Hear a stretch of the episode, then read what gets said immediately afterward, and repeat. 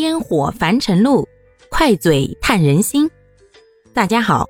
欢迎收听今天的快嘴唠家常，换个角度看生活。经过前天的约会和昨天的筛选对象呀，咱们就走进了婚姻生活了。那么，是不是从此就过上了幸福美满的生活了呢？No No No，现在呀，有好多女同胞呀，感觉自己明明有工作，还能赚钱，也在负担养家的责任，平时呢，也不是那种矫情的人，也没有天天就追求浪漫和各种小惊喜，怎么感觉这生活？还是没有自己想象的那样幸福呀，